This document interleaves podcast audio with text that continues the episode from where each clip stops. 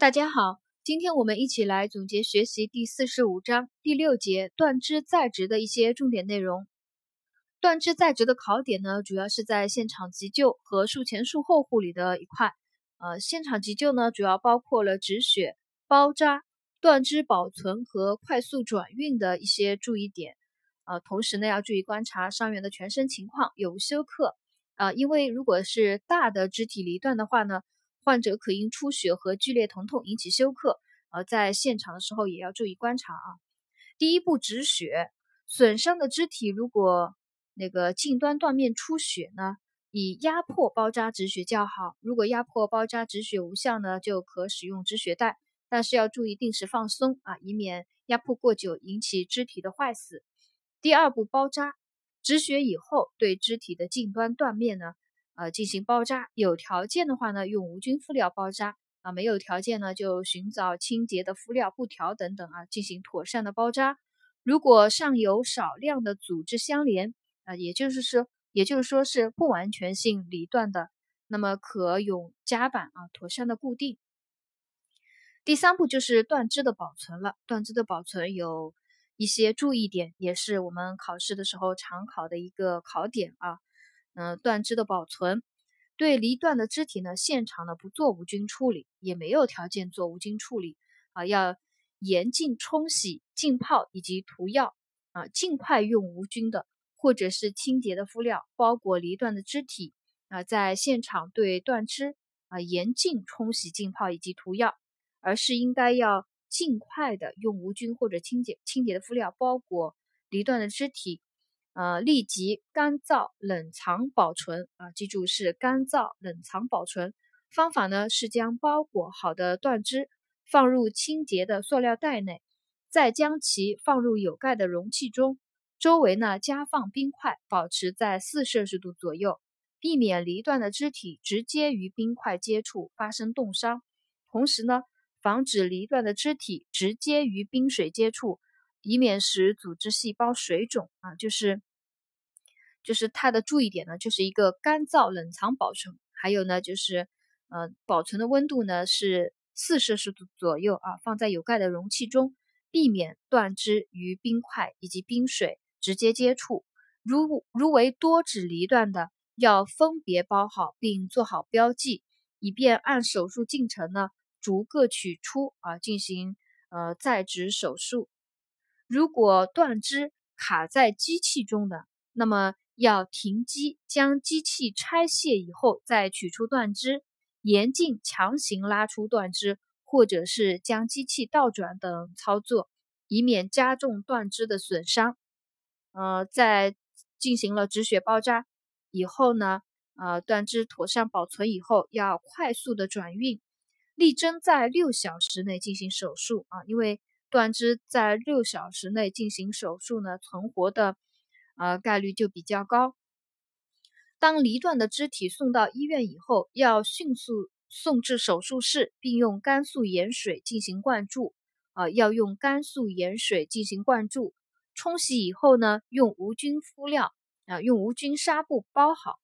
用无菌的湿纱布包好。啊，在外面呢，用干纱布包好，放在无菌的容器中。啊，就是用甘肃盐水先灌注，灌注灌注冲洗好以后呢。用无菌的湿纱布包好，外面再用干纱布包好以后，放在无菌的容器中，存放在两到四摄氏度的冰箱内，严禁冷冻。啊，如果是多指离断，那么分别包好，做好标记。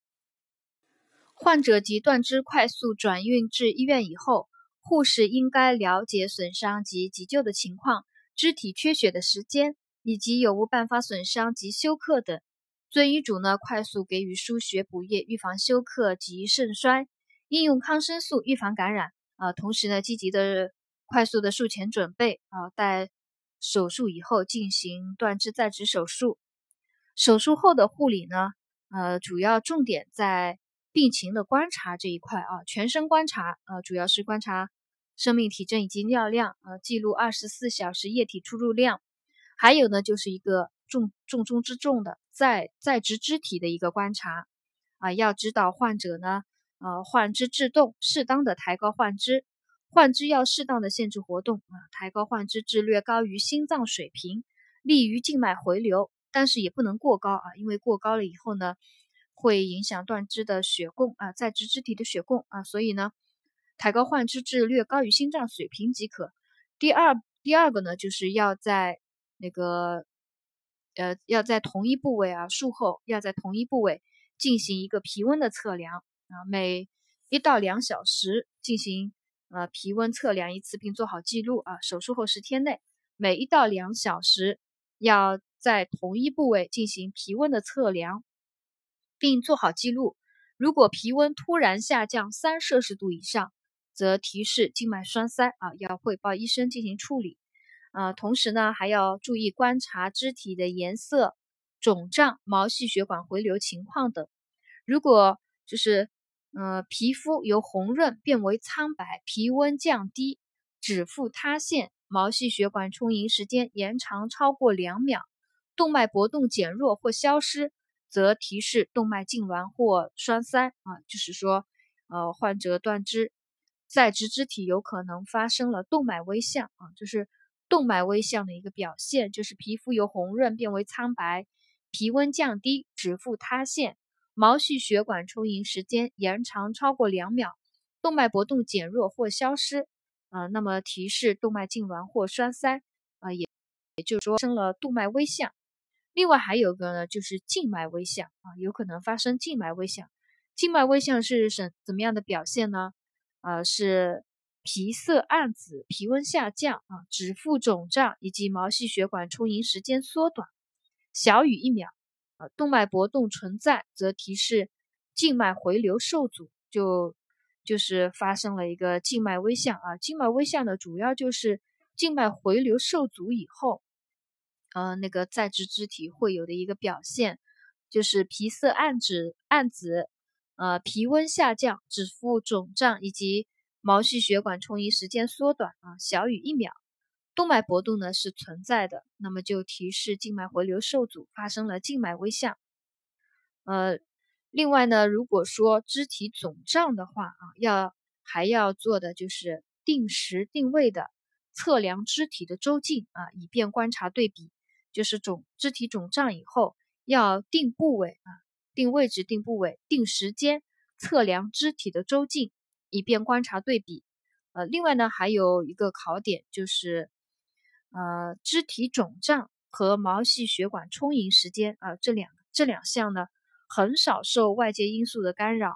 所以呢，可以更准确的反映肢体血供情况。所以在要求手术以后三天内每小时观察一次啊。考点呢，就是哪两项是很少受外界因素干扰，能更准确的反映肢体血供情况的啊？一个呢是肢体肿胀情况，还有一个呢就是。毛细血管充盈时间这两项呢是很少受外界因素干扰的。另外还有一个单选题，啊，血管微象易发生的时间，血管微象易发生于手术后七十二小时内啊，这里就可以有一个单选题啊，血管微象易发生于手术后七十二小时内，一旦发生了，立即通知医生进行处理。术后护理除了这个在职肢体的观察，另外还要注意就是预防感染啊。手术以后一到两周内，要求室温呢是在二十到二十五度，湿度呢百分之五十到百分之六十，专人护理，限制探视，啊，遵嘱运用抗生素预防感染。另外还有一点呢，就是尽量减少静脉给药啊，防止静脉炎及血栓的发生。呃，用药护理呢，主要就是遵医嘱用药。用一些抗凝药、血管扩张药啊、镇静止痛药等等。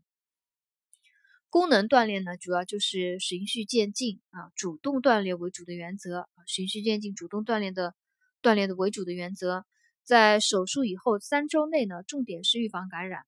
啊。三周内手术以后三周内，重点是预防感染。然后呢，是进行理疗、按摩，改善血循环，消除肿胀。手术以后四到六周开始无负荷的功能锻炼。如果合并有骨折呢？此期骨折呢愈合不牢，主要就是做一些患肢的屈曲握拳活动，防止关节僵直和肌肉萎缩粘连。手术以后六到八周骨折愈合了以后，那时候护理重点啊有功能锻炼呢，主要就是进行神经功能恢复和瘢痕软化为主啊，加强患肢的活动和感觉训练，同时呢配合理疗和药物啊，这个功能锻炼的内容呢倒也不是啊经常考的，我们呢就听一听了解一下。呃，以上这些呢就是第六节断肢再植的一些重点内容，我们今天呢就总结学习到这里。